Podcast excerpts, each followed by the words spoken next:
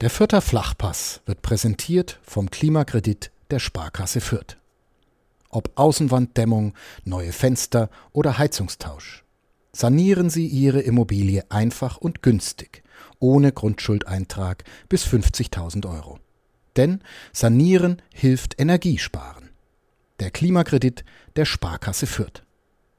Wir haben Grund zu feiern, Chris. Das ist die 125. Folge des Vierter Flachpass.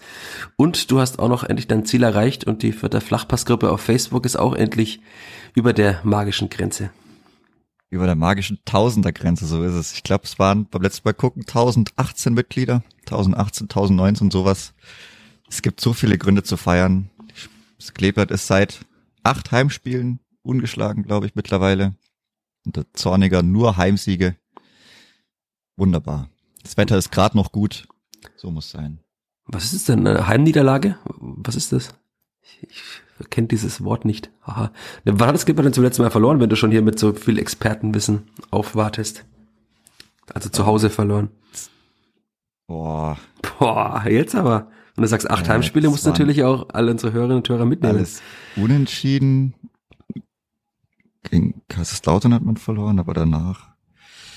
Hm. Boah, wann hat man denn verloren? Wo hast du dann diese Zahl 8 denn her, wenn du jetzt schon glänzt? Ich müsste, es müssten, weil davor hat man ja, man hat ja nicht, also man hat ja einmal noch gewonnen gegen Paderborn, dann immer unentschieden gespielt, die Spiele, die Maler hätte gewinnen müssen. Uh, man hat das Mal verloren. Das ist eine gute Frage. Lang, lang ist's her. Lang, lang ist her. Es muss aber das Trotzdem- Spiel gegen Kaiserslautern gewesen sein. Boah. Ist ja krass. Ist ja krass. Das Kleeblatt ist krass. Das ist fast schon wieder ein Stichwort für den Positiv-Podcast hier. Das Kleeblatt ist krass. Ja, wenn man auch noch auswärts krass wäre, dann würde man nicht irgendwo mitten wo mitten im Nirgendwo stecken. Fangen wir schon wieder mit dem- Serie schon hat. Du sollst ja jetzt schon wieder mit dem Negativen anfangen hier. Ah, ja, wir stehen auf Platz drei und alles ist gut, glaube ich. Ja, aber man ich, ist ja so lange ich, ungeschlagen zu Hause. bevor wir jetzt in diesen Podcast reinstarten, nach diesem etwas ungewöhnlichen Intro, sage ich dir nochmal. Heimspiel Kaiserslautern 1 zu 3. Heimspiel gegen St. Pauli 2 zu 2. Heimspiel gegen Paderborn 2 zu 1. Heimspiel gegen Sandhausen oh, 1-1. 1-1. Heimspiel gegen Hansa Rostock mm, 2-2. 2-2, genau. Dann ging sie los, die Siegesserie, mit einem 1-0 gegen die Arminia, einem 1-0 gegen den HSV, einem nach etwas Pause, dauert kurz, 1-0 gegen den 1. FC Nürnberg und dann mit einem 2-1 gegen den Karlsruher SC. Und jetzt sind wir hier, das Spiel gegen den KSC ist zwei Tage her und wir werden darüber reden in dieser 125. Folge des Vierter Flachpass und wie ihr das alle gewohnt seid nach dem Jingle und nach der Werbung. Der Vierter Flachpass wird präsentiert von der Sparkassen-App. Die macht dein Smartphone zur Sparkassenfiliale. Denn so einfach gehen heute Bankgeschäfte. Kostenlose App herunterladen, Zugangsdaten bei der Sparkasse Fürth beantragen und dann loslegen. Wann und wo du willst. Übrigens, die Sparkassen-App ist Testsieger bei Stiftung Warentest. Und zwar in allen Kategorien.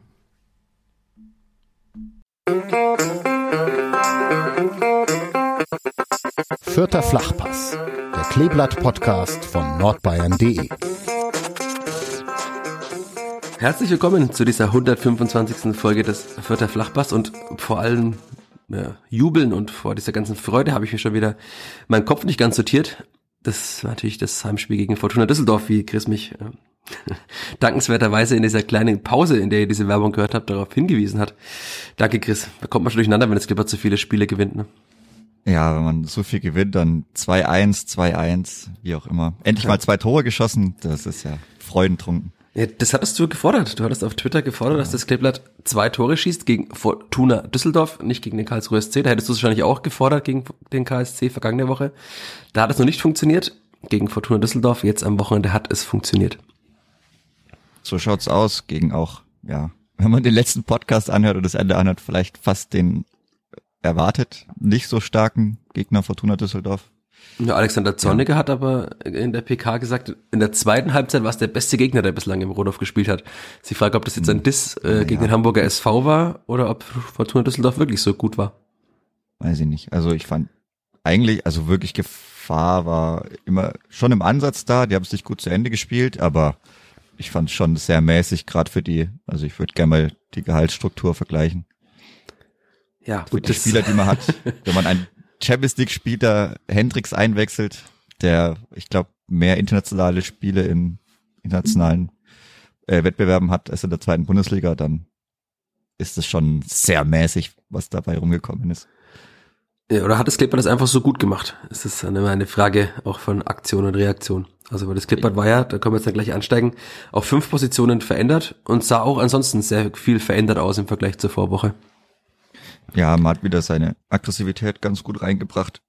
Man hat es auch mit Ball etwas besser gemacht. Kommt auch nicht von ungefähr, wie dann die zwei Tore entstanden sind, dass da die beiden Sechser mit maßgeblich dran beteiligt waren.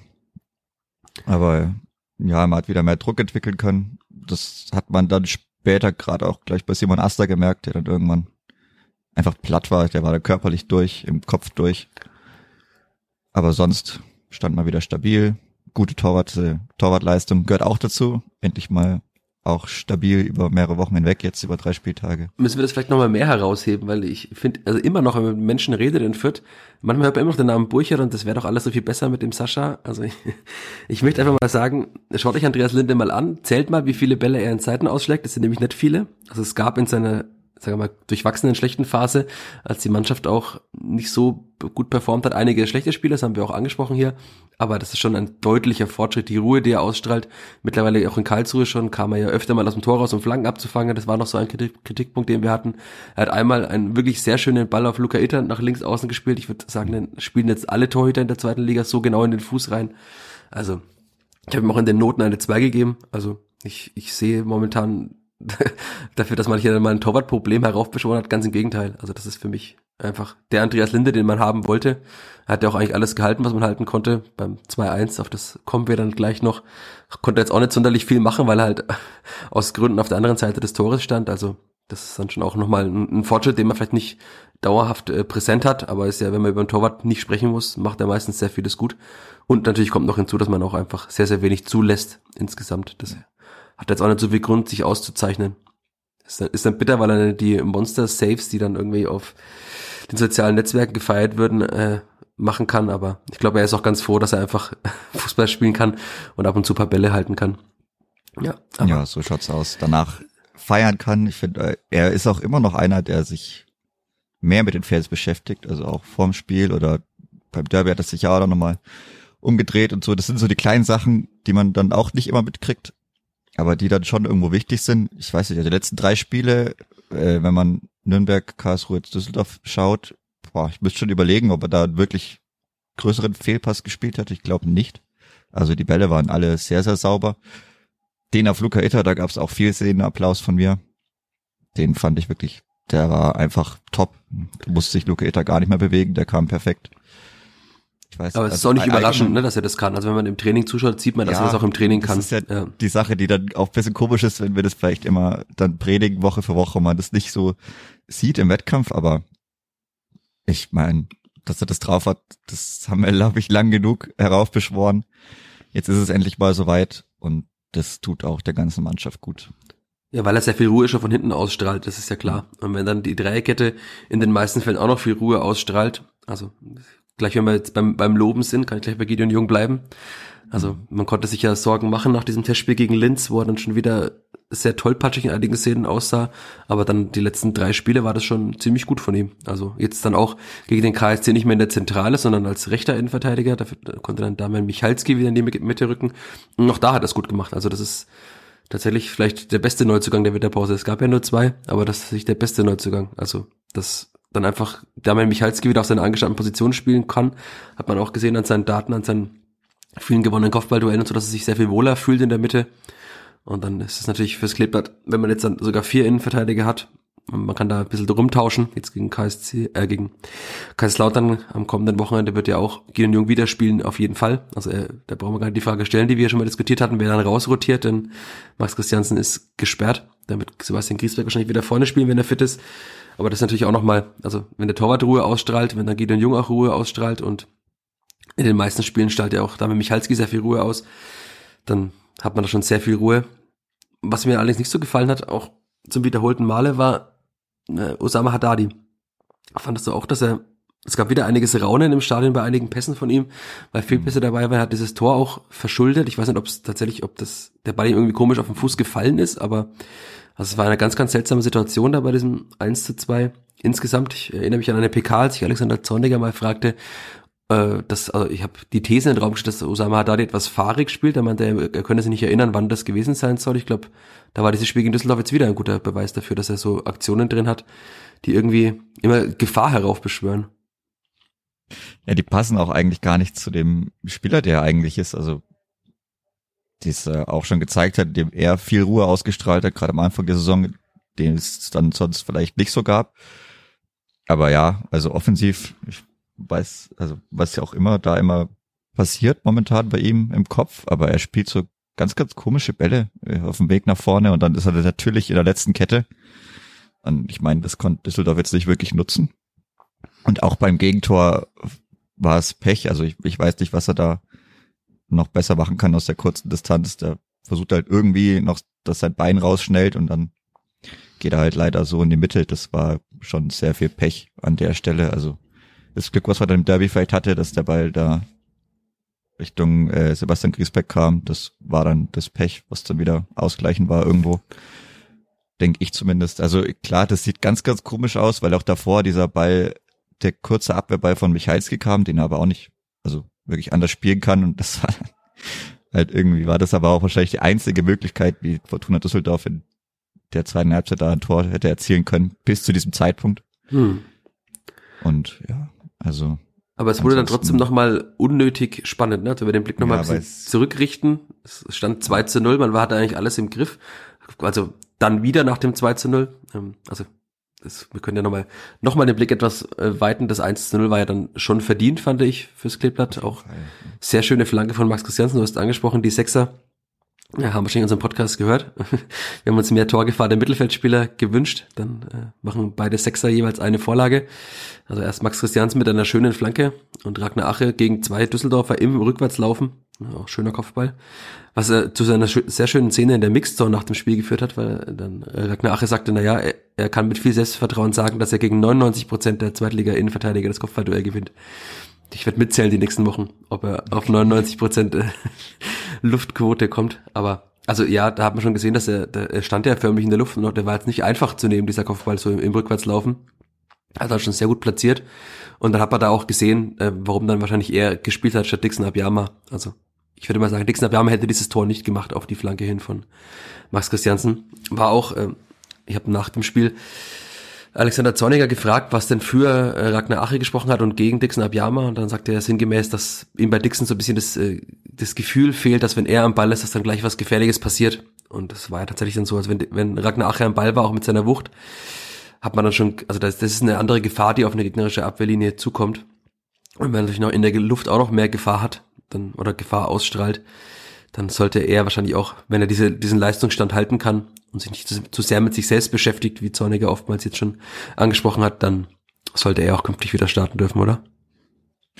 Ja, so schaut's aus. Also gerade auch, wenn man dann nach der Einwechslung von Dixon Abiyama sieht, passiert halt relativ wenig. Es ist dann immer weng weng. Also da kommt nicht sehr viel dabei raus. Er hat dann zwar auch viel Platz gehabt und dann auch versucht, diesen Platz gut zu nutzen. Aber also gerade das 1-0 war wirklich sehr, sehr schön. Also gerade die Flanke, ich weiß nicht, die Leute, die ein bisschen als Holzfuß verschrien waren, Griesbeck und Christiansen, also können es doch. Das ist der zornige Effekt. Bisschen häufiger, bisschen mehr konzentrieren geht es auch noch öfter, aber also die Flanke war ja wirklich, die war wunderschön, weil sie einfach so perfekt war mit dem Schnitt, der dann zum Tor hingeht, aber genau zwischen die Verteidiger und auch so, dass die eben auch im Rückwärtslaufen keinen guten Abdruck bekommen. Das, der Ball war sehr, sehr schwer zu verteidigen.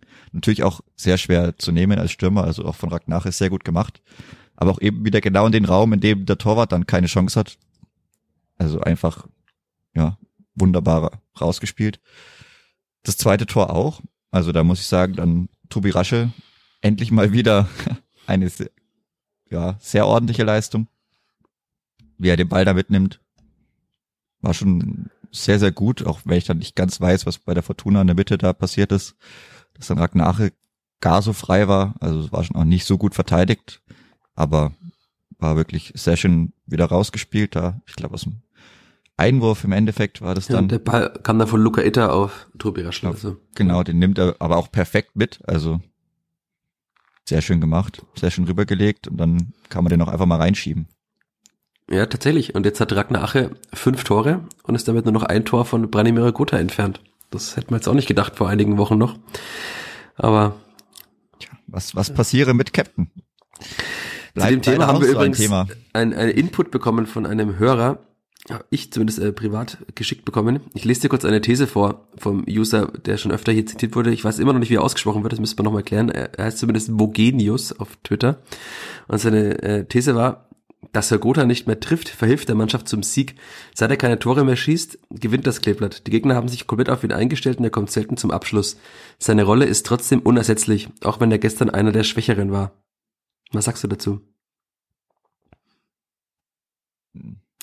Also Hm. jetzt schon lieber, wenn er mal wieder trifft, weil also auch acht Scorer ist jetzt für die Rolle, die er dann trotzdem hat, ist halt einfach dürftig. Also selbst wenn er dann nicht selber zum Abschluss kommt, zwei Assists ist schon auch nicht sehr viel. Also gerade wenn man dann bedenkt, dass er mehr auch als Zehner spielt, die Torgefahr geht ihm momentan in jeglicher Hinsicht leider ein bisschen ab.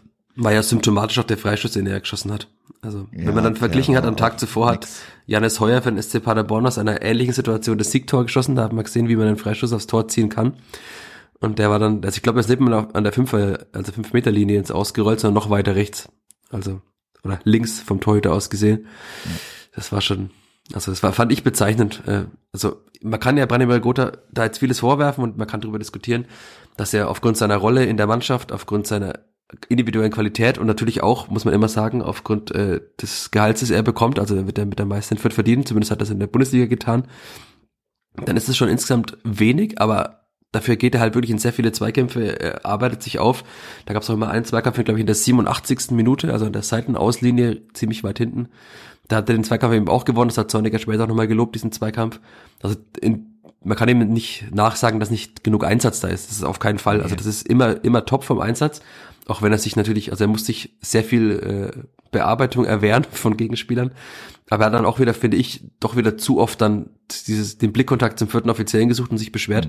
Also das, das äh, kriegt er irgendwie auch nicht raus. Also ich, mich würde das auch nerven wahrscheinlich, wenn ich Fußball spiele und werde alle zwei Sekunden gefühlt in irgendeiner Form gefault oder geschubst. Aber also das, ich glaube, das bringt jetzt schon ein bisschen raus, dass er halt da dauerhaft dann irgendwie versucht, das, sich darüber aufzuregen. Und das bringt ihm ja auch nichts. Also er kriegt dann schon die meisten Fouls gepfiffen, aber einige eben nicht. Und dann sieht man immer wieder diese typische Hörgota-Armbewegung und diesen Schrei zum vierten Offiziellen, der jetzt eben auch das Foul nachträglich nicht mehr geben wird, nehme ich jetzt mal an. Zumindest hat er da keine Kompetenz dafür. Und ja, wir bleiben dabei. Er hat jetzt dann, und acht Spiele Zorniger noch kein Tor von Branimir Gotha. Das ist natürlich schon traurig. Und ich glaube nicht mal eine Torbeteiligung, wenn es war. Er war ja nah dran, also beim Derby, an einer Torbeteiligung. Ja, Er hat, aber ich, hat, er hat also die Latte es ist was schon- dagegen. Also, ja, wa- was macht man dann mit das- Branimir Gotha? Er hat ja auch im Sturm mit schon gespielt und das ist nicht, äh, Ja. in Anführungszeichen, nicht Offen. besser Also ich mein- geworden. Also rausnehmen brauchst, kannst du den ja nicht, weil das halt trotzdem wichtig fürs Spiel ist, das sieht man ja immer wieder. Auch weil die Leute damit anzupeitschen, ja, er legt, er hat sich auch gegen Düsseldorf zwei, dreimal zu oft hingelegt und das waren auch einfach keine Fouls, also da brauche ich dann auch nicht rausgucken. Ich, wenn ich mich immer hinlege, bei jedem Kontakt, es ist nicht immer ein Foul.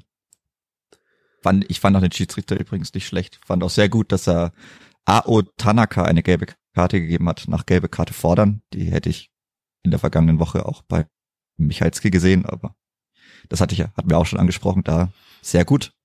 Wer auf die Art und Weise vehement eine gelbe Karte fordert, der bekommt selber eine gelbe Karte. Nee, aber puh, was macht man mit ihm? Einfach weiter spielen lassen, hoffen. Ich, ich glaube, ihm fehlt irgendwo so sein Partner zum Kombinieren, zum sich gegenseitig auflegen, den er mit Nielsen dann halt zwei Jahre lang hatte. Weil da gibt's halt keinen momentan. Da fehlt ihm vielleicht noch einer aus dem Mittelfeld, aber mit Sieb kriegt er das nicht aufgezogen. Mit Ache dann noch weniger. Ache ist dann schon eher der, der abschließt oder selber abschließen muss. Weiß ich, also ich glaube, ihm würde ein anderer Stürmertyp dann noch besser tun. Aber welcher? Also im Kader gibt's den nicht. Nee, ja, im Kader geht's ja nicht, wenn Hannover 96 absteigt, dann wird vielleicht wieder einer frei, aber Die Frage ist, ob der zurückkommt auch. Ja, das ist dann auch die Frage. Es ist aber nie gut, so Beziehungen nochmal aufzuwärmen. Auch der Trainer, äh, wir haben sehr viel, sehr viele schöne Spiele mit ihm erlebt, aber ich glaube, er wird kein Vierter was dagegen haben, wenn er dann in zwei Wochen ja, mit einem traurigen Gesicht aus äh, vom Platz läuft. Äh, tatsächlich habe ich gerade mal nachgeschaut, äh, Branimir Gute hat keine, keine Vorlage unter Zorniger auch. Weißt du, wann das seine letzte Vorlage gegeben hat? Das ist natürlich jetzt dann auch bitter, die Zahl zu nennen. Oder den Spieltag, an dem das passiert ist. Boah, ewig her.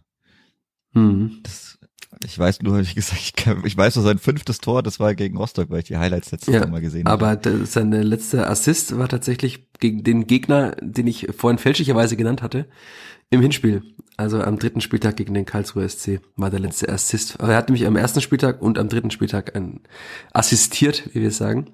Und dann nicht mehr. Also, Ist schon das sehr viel, ne? Sehr dürftig. Also das ist schon dann in dem Sinn auch sehr wenig. Also ja, sehr viele Spieltage, sehr wenig Output.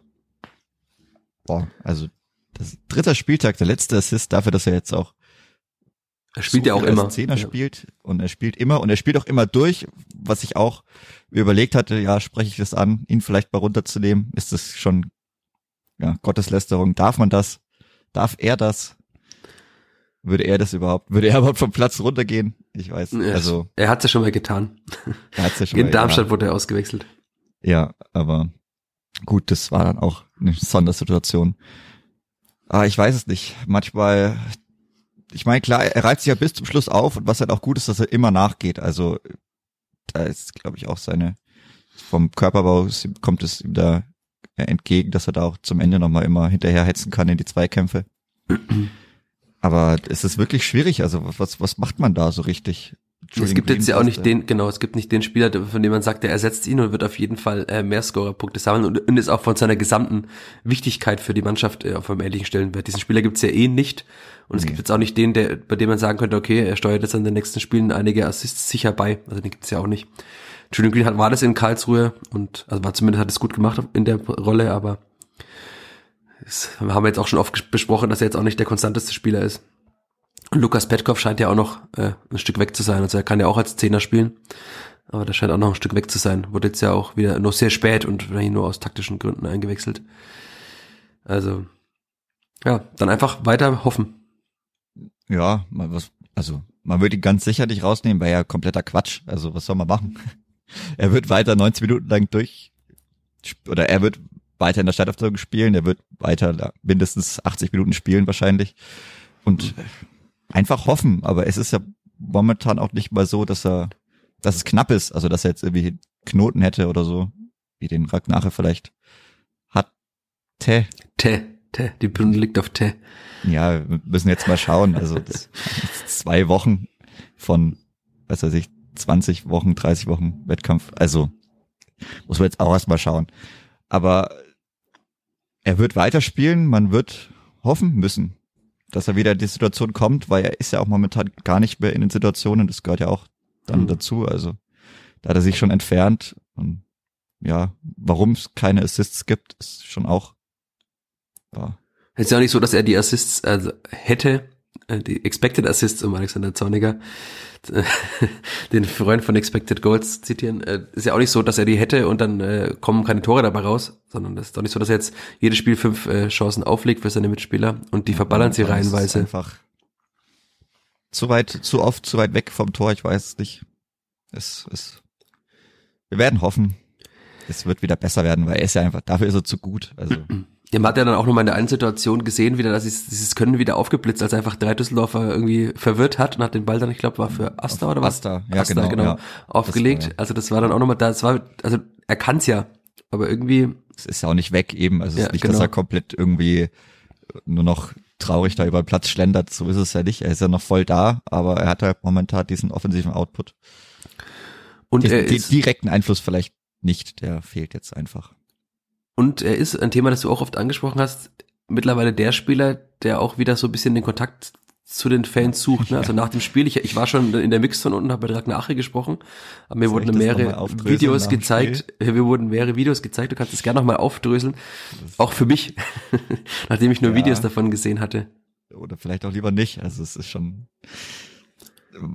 Boah, also ja, dann, wir fangen einfach mit dem Abpfiff an, glaube ich. Weil sonst, da muss man schon diesen, diesen komplett, dieses komplett Desaster, den Riesenverkehrsunfall, den muss man schon komplett nochmal Verkehrsunfall. Soll es nicht zu negativ werden, hat dir jemand mit auf den Weg gegeben. Ja, aber, aber sowas habe ich wirklich noch nie gesehen. Also das war wirklich, das war ein bisschen wie, das könnte man noch bei Arndt Zeigler mit aufnehmen. Es war zwar kein Kacktor mit irgendwie acht ganz wilden Situationen davor, aber irgendwie hätte es dazu gepasst. Es ja, dann erzähl mal. Reinpassen.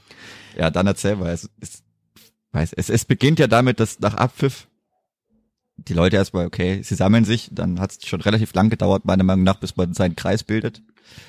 Die darf und soll und muss man auch unbedingt machen. Also da sage ich gar nichts dagegen, aber auch danach lief man jetzt nicht so zielgerichtet Richtung Fans. Also da geht's ja erstmal Richtung Süden und dann Richtung Nordtribüne. Das hat schon sehr, sehr lang gedauert, bis man dann mal da war.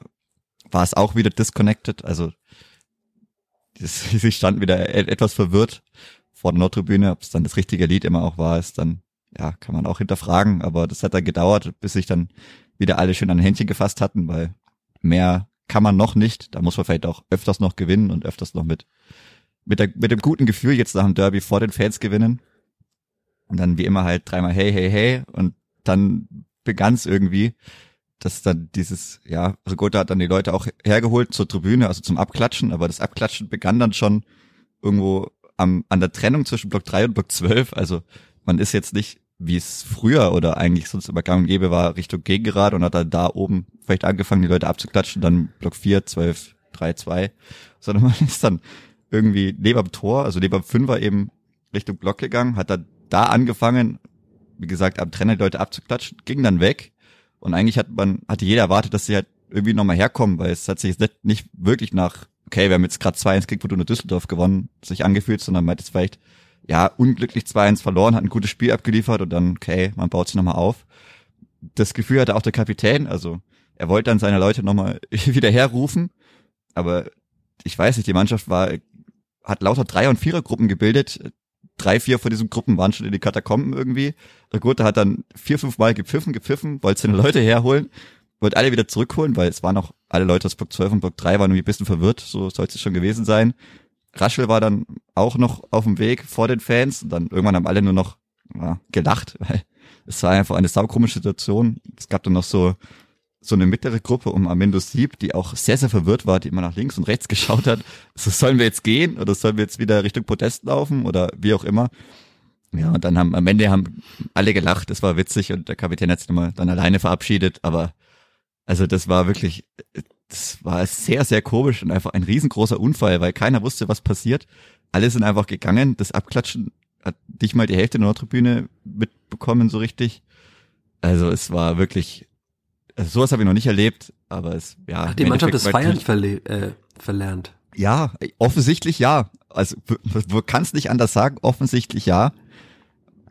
Ich, ich weiß nicht, wie das auch sein kann, aber sie sind einfach gegangen und das Feiern war nicht wirklich da. Es war, ja, es war wirklich einfach, es war sehr witzig. Es ist wie so, ja, man, man will nicht hinschauen, aber man muss hinschauen und alle haben dann gelacht. Das war dann halt witzig, aber da muss schon, also ich meine, wenn man jetzt einfach weiterhin jedes Spiel gewinnt, dann kommt es schon irgendwie wieder, aber schon, also war schon kurios, das ist glaube ich das richtige Wort, kurios einfach. Es hat sehr lang gedauert, dann waren sie sehr schnell weg und keine Ahnung, der Kapitän hat auch nur rübergeschaut, hat zu den Fans geschaut, zur Mannschaft, wirklich vier, fünf Mal gepfiffen, aber es hat keinen gejuckt. Naja, naja, eins nach dem anderen. Erstmal wieder gut Fußball spielen und dann kann man ja, irgendwann noch, genau. das ist wichtiger. Also wir könnten da natürlich auch lang drüber diskutieren. Ich weiß auch, dass das äh, viele unserer Hörerinnen und Hörer umtreibt. Also äh, kann natürlich auf, auf uh, Ursachenforschung gehen.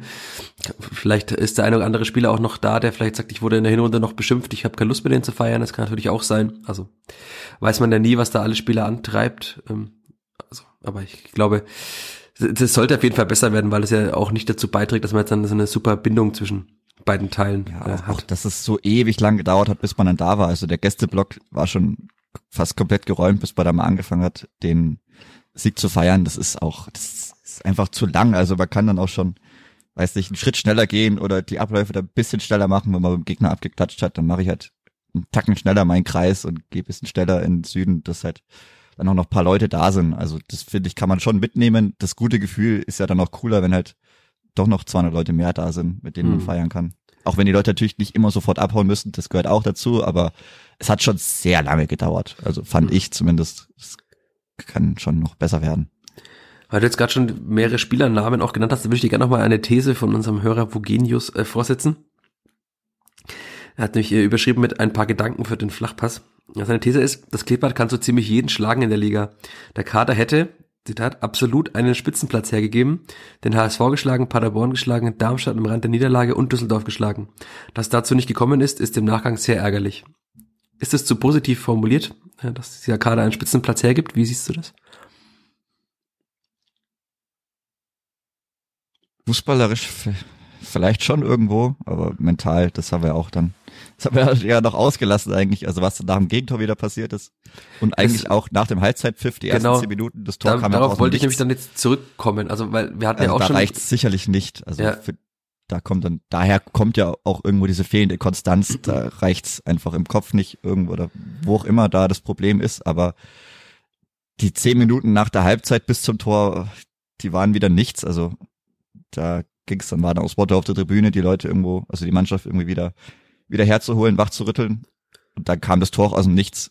Und danach war es gut und dann kommt das gegnerische Tor aus dem Nichts und da muss es, also dafür, dass man das Spiel 60 Minuten lang trotzdem dominiert, muss man da nicht wieder so, gut, man ist vielleicht nicht komplett auseinandergebrochen, dafür war der Gegner zu schlecht, aber war dann schon viel Harakiri dabei, dann hat Raschel Ball verloren. Simon Asta war zwei, dreimal sehr verwirrt und ja, da kommt zu viel, un also zu viel, zu schnell zu viel Unruhe rein. Und das ist sicherlich dann der Schritt, in dem man arbeiten muss, weil gerade auswärts siehst du sonst kein Land. Also wenn du dich so schnell verunsichern lässt, wenn die gegnerischen Fans noch kommen, wenn du dich zu Hause spielst, da, da hapert's dann. Ja, ist tatsächlich so, dass auch Alexander Zorniger nach dem Spiel schon, er hat schon direkt auf den Betzenberg geblickt, weil wir haben lange mit ihm über, also er hat das Thema Widerstände bringt er immer wieder auf, auch äh, der Umgang mit Widerständen. So ein Gegentor ist ja auch ein Widerstand oder halt zumindest ein, ein Rückschlag, etwas, was einem auf dem angedachten Weg irgendwie zurückwirft. Und also ich hatte meinen Text in der Zeitung auch mit Sieg gegen alle Widerstände überschrieben, weil in dem, es hat geklappt jetzt, aber er sagte halt so, es kommt dann schon die nächste Prüfung. Also jetzt am Betzenberg sagt er, da kommen halt die Widerstände im Minutentakt auf den Platz oder fast schon Sekundentakt und sie kommen halt auch wahrscheinlich permanent von außen auch noch dazu in dem Stadion. Herr Zorniger sagte, das energetisch, eines der energetisch, energetischsten Stadien, schwieriges Wort, äh, Deutschlands. Also das wird dann schon nochmal eine Lerneinheit, sagte er. Aber er hätte gerne nochmal eine Lerneinheit mit Punkten. Äh, schöne Formulierung. Aber das ist, glaube ich, wirklich so. Also man hat jetzt ja gesehen, dass dieses permanent hohe Anlaufen eigentlich jedem Gegner wehtun kann, wenn man es hinkriegt. Wenn man es aber nicht hinkriegt, führt es dazu, dass man so spielt wie in Karlsruhe. Und man hat auch gesehen, dass man mit dem Ball wieder besser, also es gab einige auch ganz schöne Kombinationen, das, das Tor ist schön rausgespielt gewesen, auch das, also beide Tore eigentlich, das sieht wieder besser aus, aber so das ja, sagen wir mal, also der Körper will schon, aber der Geist äh, blockiert da immer noch ein bisschen. Also Sonic hat auch, ich, ich zitiere noch mal ganz kurz gesagt, äh, wir arbeiten permanent am Umgang mit Widerständen. Dann zeige ich niemandem, dass die Beine vielleicht ein bisschen krampfig werden. Wir gehen in zu vielen Situationen noch zurück. Und er hat gesagt, das ist äh, in vielen Köpfen eben noch drin, dass man sich dann eben doch mal zurückfallen lässt. Und das hat man dann ja gesehen. Also er hätte sich gewünscht, dass die Spieler noch aktiver sind, dass sie auch wieder noch mehr nach vorne verteidigen. Und das ist ja in, dieser Phase, in der Düsseldorf dann so dominant, dominant war, hat das ja überhaupt nicht funktioniert. Also da hat Düsseldorf teilweise ja, ich weiß nicht, hat er mitgezählt, aber da gab es ja Kombinationen mit 10, 15, 20 Ballkontakten wahrscheinlich von Düsseldorf was den äh, Nerd Talk PPDA-Wert wahrscheinlich wieder sehr weit nach oben getrieben hat. da hat man äh, sehr wenige, äh, sehr viele Pässe äh, pro Defensivaktion zugelassen. Die Düsseldorfer konnten da wirklich sehr viel spielen. Man ist irgendwie, also man hat eben sich zurückgezogen. Zorniger sagte, der Impuls vieler Spieler sei, äh, wenn es schwierig wird, äh, jetzt sicher mal unser das Heiligste, unsere Kiste. Also dass man halt einfach nur noch darauf bedacht ist, irgendwie das Tor zu verteidigen und darüber halt dann die Aufgaben vergisst, die man eigentlich hat, nämlich halt in gewissen Situationen auf zum Beispiel den Außenverteidiger zu pressen. Also das, das dauert eben noch, aber er sagt ja, das ist halt äh, äh ein permanenter Prozess und äh, muss man auch die Mentalität einiger Spieler müssen man ändern, sagt er, dass man halt einfach dauerhaft äh, dieses aktive, also eigentlich ist die das Clipper eine aktive Mannschaft, aber darauf dieses aktive Verteidigen auch permanent auf den Platz bringt. Aber ja, also wir hatten das ja auch schon am Anfang der Saison diskutiert. Dieser Kader ist vielleicht einer der besten, also auf einigen Positionen zumindest, äh, einer der besten, den man vielleicht hatte. Man hat sich in einigen Spielern vielleicht auch getäuscht. Also Duziak zum Beispiel jetzt, ähm, Tillmann ist auch weg. Also, aber trotzdem, fußballisch ist der Kader für die zweite Liga schon gut, aber halt das Nervenkostüm ist auf jeden Fall keines eines Spitzenteams dieser Liga. Sieht man ja auch. Also wie zum Beispiel Darmstadt jede Woche halt einfach Spiele gewinnt, wie auch Paderborn 2-0 Rückstände einfach wegsteckt und am Ende noch 4-3 gewinnt. Also das, da haben einige Mannschaften schon was voraus. Das ist natürlich auch, ist vieles erklärbar nach eineinhalb Jahren, in denen sehr vieles schlecht lief. Aber, also, ich glaube, dieses Ziel Rückrundentabellenplatz drei ähm, müssen wir nicht mehr oft zitieren. Ich glaube, das, das wird auch nix, aber man sieht jetzt ja schon, dass es in die richtige Richtung geht, aber dass halt vor allem die Arbeit im Kopf und die, die Arbeit mit eben diesen Widerständen, dass man damit fertig wird, dass das schon noch dauern wird. Und ich denke mal, dass man dann auch im Sommer da wieder personell noch einige Impulse setzen wird. Vielleicht auch, um ja, einfach eine Wesensveränderung im Kader, was blödes Wort, aber halt um irgendwie so eine, eine Änderung im Kopf auch zuzuführen mit Spielern, die vielleicht auch nicht so lange so viel Negatives erlebt haben. Uiuiui. Uiuiui. Ja, das, der, Das war der große Knall, der große Knall. das große Knall am Ende, ja. Das, das, das denke ich schon auch, aber ja, gerade wenn man jetzt wieder auf die nächste Partie so vorausschaut, ich, also wenn man in Kaiserslautern was holen will, also mehr als einen Punkt holen will, dann muss man fast schon zu Null spielen. Weil ich kann mir nicht vorstellen, dass wenn die ein Tor schießen, dass man selber so viele Tore schießt. Also ich würde es auch mitnehmen, aber ich Das gehe aber der FCK ist jetzt auch aus. nicht die Mannschaft, die jetzt jeden Gegner 4-0 abschießt, außer das Klippert im Hinspiel mit 3 zu 1, da hat das Klippert aber auch gehörig dazu beigetragen. Ja. Aber also es, sie haben jetzt auch gerade keine gute Phase, sie haben jetzt zweimal verloren. Aber klar, also der Betzenberg, wenn die, die Stimmung gegen dich ist, wenn vielleicht der Schiedsrichter noch mal ein bisschen strittig pfeift, diese Gegenspieler Terence Boyd, also ja, ich gehe mal davon aus, dass Damian Michalski mit Terence Boyd schon fertig wird. Also die, wird, glaube ich, ein schönes Behaken oder Sebastian Griesbeck. Ähm, aber es wird schon hart auf jeden Fall. Also das, das ist jetzt nicht vergleichbar mit einem Auswärtsspiel vor 4000 Zuschauern in Sandhausen, sondern das wird jetzt dann nochmal, ja, fast schon eine Reifeprüfung. Also um auch unter Beweis zu stellen, dass man jetzt einfach auswärts einfach mal was holt. Also Zornig hat auch ganz klar ja angesprochen, dass es eminent wichtig sei, jetzt gerade eben alle Heimspiele zu gewinnen. Das hatten wir ja auch schon, weil man auswärts eben nichts holt. Und ja, wenn man jetzt einfach jedes Heimspiel gewinnt bis zum Ende der Saison, dann wird man nichts mit dem Abstieg zu tun haben. Dafür ist auch die Konkurrenz unten dann doch ein bisschen zu inkonstant. Aber es wäre schon auch wünschenswert, vielleicht ab und zu zumindest mal einen Punkt zu holen auswärts. Und dann könnte man auch zu Hause mal einen Punkt irgendwann mal holen und muss nicht immer gewinnen. Eben, Also- dann, dann ist ja auch der Druck zu Hause mal weg. Ja. Also dieser extreme Druck, den, den du dann immer drauf hast, der dann vielleicht auch irgendwo zu der Angst führt. Aber klar, also wenn man den nächsten Schritt gehen will und sich da mal, man, man, die Tabelle gibt's ja her, dass man sich sogar ein bisschen, also ins oberen, den oberen Teil des Mittelfelds reinspielen kann. Das ist Ja, vor allem ist ja auch sehr, sehr wichtig, wenn man weiß, wie wichtig die Fernsehgelder für die Spielvereinigung sind. Ist halt der Unterschied, ob Platz 13 oder Platz 8 am Ende der Saison ist schon ein großer. Und Das Platz auf 8 zum Beispiel ist ja locker also. möglich. Also wenn Ja. man eben Konstanz reinbekommt, wenn man jetzt dann öfter auch mal wieder zwei Tore schießt, das hilft ja auch schon mal, weil man dann halt, wenn man einen Tor kassiert, trotzdem noch gewinnt.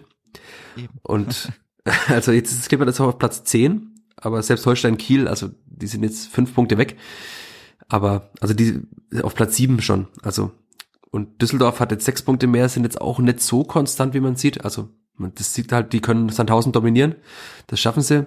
Aber halt gegen das wenn das Klippert einen guten Tag erwischt, sind sie jetzt auch nicht gerade die bessere Mannschaft, um es jetzt euphemistisch auszudrücken. Also da ist schon noch einiges drin nach oben. Und glücklicherweise war jetzt der Spieltag natürlich auch ein perfekter, fast von den Ergebnissen fürs Kleeblatt, dass man jetzt dann auch schon auf Platz 16 am Arminia Bielefeld schon sechs Punkte Vorsprung hat. Plus zwei Tore nochmal. Also ist jetzt Düsseldorf, äh, Bielefeld jetzt nicht der perfekte Vergleichsmaßstab, aber die anderen da unten haben eben minus 14, minus 15. Also sind es eigentlich fast schon nochmal ein Punkt mehr. Könnte man fast schon sagen, sieben Punkte Vorsprung. Das ist jetzt dann schon mal gut. Also diese zwei Siege haben dem Kleeblatt schon eminent gut getan nach der Winterpause. Und Vielleicht kann man jetzt, also es ist nicht so, dass man jeden Spieltag sagt, okay, wenn man jetzt verliert und die Konkurrenz gewinnt, ist man wieder 16. Das ist, glaube ich, für den Kopf, Nee, und- auch für den Kopf dieser Mannschaft schon äh, sehr, sehr wichtig. Das auf jeden Fall. Der, der Schritt ist ja auf jeden Fall drin. Also wenn man sieht, die nächsten Heimspiele sind dann schon eher dankbar. Also Magdeburg und Hannover. Hannover. Also erst Hannover, dann Magdeburg. Aber, oder ich glaube. Ja, Hannover ist das nächste Heimspiel. Danach. Nee. Ja, Hannover und Magdeburg sind die nächsten beiden Spiele. Genau, okay, dann war Magdeburg doch schon zu früh. Ja, also das ist ja auf jeden Fall machbar, dass man da auch mehrere Punkte mit, mitnimmt und dann muss man halt, wenn man auswärts einfach mal was mitnimmt, das gibt dann schon direkt auch in der Tabelle einen Schub. Wie gesagt, ich, ich glaube, zu Hause sieht, steht man sehr gut da. Jetzt hat man unter Zorniger jedes Spiel gewonnen. Also ich würde sogar de, de, deine These ausweiten auf drei Heimspiele, denn das Heimspiel nach Magdeburg ist Jan Regensburg. Die haben bislang übrigens ja, in den, wir kommen gleich auf die zornige Tabelle zu sprechen. Die letzten acht Spiele hat Regensburg genau zwei Punkte geholt. Also ja, wir wissen, dass jede Szene enden kann und das Kleeblatt oftmals prädestiniert dafür ist, auch das zu tun, nämlich Serien von anderen Vereinen, äh, ob willentlich oder nicht, äh, zu beenden, aber ich spiele trotzdem gerne gegen den Tabellenletzten, also so ist es nicht. Wenn ich es mir raussuchen kann, nehme ich trotzdem gerne eher die Mannschaften, die jetzt nicht so gut performen, aber und wir hatten es ja schon, also das ist natürlich auch wichtig, diese Heimspiele zu gewinnen, denn also Lautern, St. Pauli, Paderborn auswärts, die nächsten drei Auswärtsspiele sind schon hart. Also da ist so ein Punkt immer schon fast schon wie ein Sieg. Ist schon gut dann, ja. ja. Also St. Pauli, die haben jetzt unterm halb neuen Trainer auch alles gewonnen. Ja. Glaube ich. Genau. Weil sie haben unentschieden gespielt, oder? Nee, sie haben noch gewonnen tatsächlich noch am Wochenende. Nee, die haben noch äh, ja. 2-1 gewonnen gegen ja. Magdeburg. Genau, die haben das noch in der zweiten Halbzeit gedreht. Also die sind super drauf und sowieso heimstark. Ja, sind ähm, insgesamt klar, jetzt, Paderborn also, auch. Also ja, genau. Die, da kannst du auch schnell mal unter die Räder kommen, weil das jetzt momentan nichts darauf hindeutet, aber klar, wenn du da aus den drei Spielen, den nächsten drei Auswärtsspielen, zwei Unentschieden mitnimmst, reicht es fast schon auch, um, um zu klettern, weil wenn du dann zu Hause gewinnst, dann nur mal zwei Unentschieden. Ich musste übrigens, weil du jetzt gerade die, das, das Klettern angesprochen hast, daran denken, dass wir oft darüber gesprochen haben, dass es ja okay ist, mal das Spiel zu verlieren, wenn man das andere einfach gewinnt. Weil man sieht jetzt, wenn man auch mit, wenn man zweimal verliert und zweimal gewinnt, hat man halt sechs Punkte. Ähm, hätte man äh, viermal Unentschieden gespielt, hätte man das nichts gebracht. Also es ist, ist okay, mal ein Spiel zu verlieren, wenn man einfach mal ein anderes Mal gewinnt. Ja, Weil die Drei-Punkte-Regel lässt einen sehr leicht Jahr, klettern. Genau, ja, wenn ja. man die Drei-Punkte-Regel verstanden hätte, auch in diversen Heimspielen vielleicht schon vor ein paar Wochen oder Monaten, dann könnte es schon ein bisschen anders ausschauen. Aber wie gesagt, also wenn man aus den nächsten drei Auswärtsspielen zwei Punkte mitnimmt, ist das schon solide. Ja, Hört sich vielleicht Fall. komisch an, aber gegen die Teams passt es schon. Gegen Kaiserslautern vielleicht, wenn man da reinbrechen kann. Muss man jetzt schauen. Aber also es wäre schon ein riesen Step, wenn du, wenn du jetzt das Spiel gewinnst und die anderen beiden verlierst, sind es drei Punkte. Also sagt man auch nicht nein. Dann kann man auch gut und gerne die nächsten beiden Auswärtsspiele danach dann wieder verlieren. So schnell kann das dann gehen. Und wie gesagt, die andere Mannschaft sind jetzt auch nicht Übermannschaft, die da in der Tabelle um einen rumstehen. Also. Ja, man, man sieht ja jetzt dann wirklich schon, also das Clip, wenn das Clippert halt äh, diesen Punkteschnitt einigermaßen beibehält, wenn es einfach auch im, im Wechsel äh, gewinnen, verlieren, dann sollte man da unten auf keinen Fall mehr reinrutschen, weil es auch da unten jetzt keine Mannschaft gibt, von der man annehmen kann, dass jetzt mal eine Siegesserie mit vier Siegen in Folge startet. Also dafür sind die auch einfach, das ist bei denen natürlich auch der Kopf irgendwann, das ist ja auch klar, je, je enger es dann wird. Ähm, und jetzt zum Beispiel Jan Regensburg, also klar. Ähm, zwei Punkte aus acht Spielen. Äh, ist jetzt nicht so gut. Braunschweig auch in den letzten acht Spielen, weil ich die Tabelle gerade vor mir habe. Danke an äh, den Twitter-User Danny, der die zornige Tabelle nämlich äh, gepostet hatte. Sandhausen äh, sieben Punkte aus den letzten acht Spielen. Das klippert eben. Quiz, Rätsel, äh, Quizfrage. Das klippert in den letzten acht Spielen. Wie viele Punkte? 14. 16. Nein, 16. 16 mal, ja, zwei. Fünf Punkte, äh, fünf Siege, ein Unentschieden, zwei Niederlagen. Jetzt ist, ich finde, jetzt, das können wir jetzt noch zum Abschluss dieses Podcasts noch machen. Ähm, sind acht Spiele rum. Das ist fast schon ein Viertel der Saison, Alexander Zorniger. Ähm, und man hat eben 16 Punkte aus acht Spielen geholt. Ich würde mal sagen, jetzt auch, wenn man über die Stadtgrenze blicken, ich glaube, da ist der, da sehe ich sehr viel Nebel und sehr viel dunkle Wolken. Also, zumindest äh, metaphorisch sehe ich die da über der Stadtgrenze. Kommt der Zorn Gottes wieder auf. Ja, gerade. also, da hat das Kleeblatt schon einen sehr guten Griff getan bei Alexander Zorniger, wenn man jetzt diese Werte auch anschaut, ne? Ja, auf jeden Fall. Also da kann man auch fast jede Woche mit, mit, mit ansprechen. Das ist auf jeden Fall der richtige Trainer. Die zwei Punkte pro Spiel sind schon ja, sehr solide, ist schon ein sehr guter Wert. Wenn man sowas über die ganze Saison durchziehen kann, steht man meistens ganz oben. Ja. ja. Wird nicht mehr klappen. Nee, für diese Saison nicht, aber also man sieht ja jetzt auch, dass auch in diesen acht Spielen war ja jetzt nicht alles super gut. Also gerade wenn man da paar Auswärtsspiele noch mitzieht.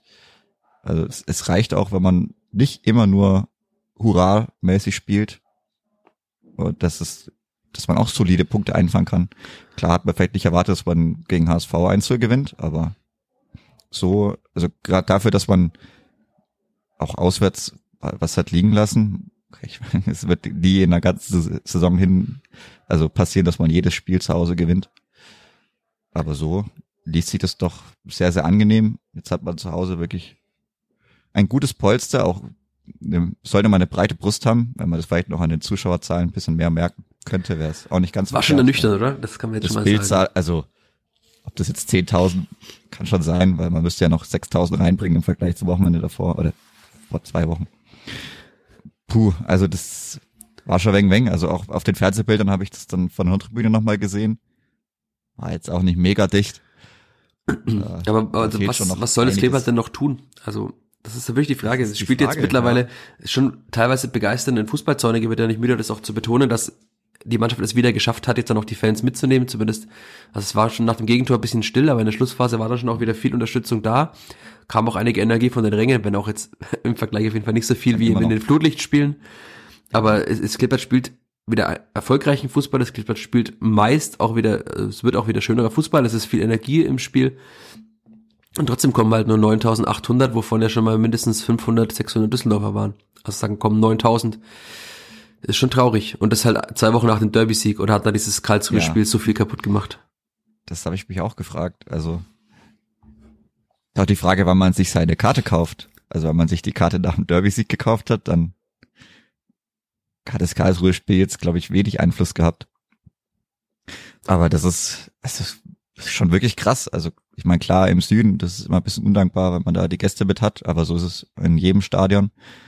Gerade im Lohner und halt natürlich Süden Sitzbereich, also war schon sehr, sehr wenig. Also wenn man da immer drauf schaut, sieht schon sehr traurig aus. Aber das ist wirklich die Frage. Also 9000 Heimfans nach dem Derby-Sieg mit so einer Serie zu Hause ungeschlagen. Weiß nicht, ob man die vielleicht da noch größer machen müsste, aber es Moch kann er irgendwie. Weiß auch nicht, woran es liegt, aber Ist das Klippert einfach zu langweilig? Also unter Zorniger ist es ja nicht langweilig, das hat er auch schon mal mir Ah ja, gesagt. eben, Eigentlich also- müssten sie doch viel interessanter sein. eigentlich nett. Ja, weil die, die Spiele sind ja auch, also wie gesagt, viele Sprints, sehr energetisch. Oder ist es einfach dann das Stadionerlebnis im Braunhof, das jetzt äh, Menschen da nicht hinzieht?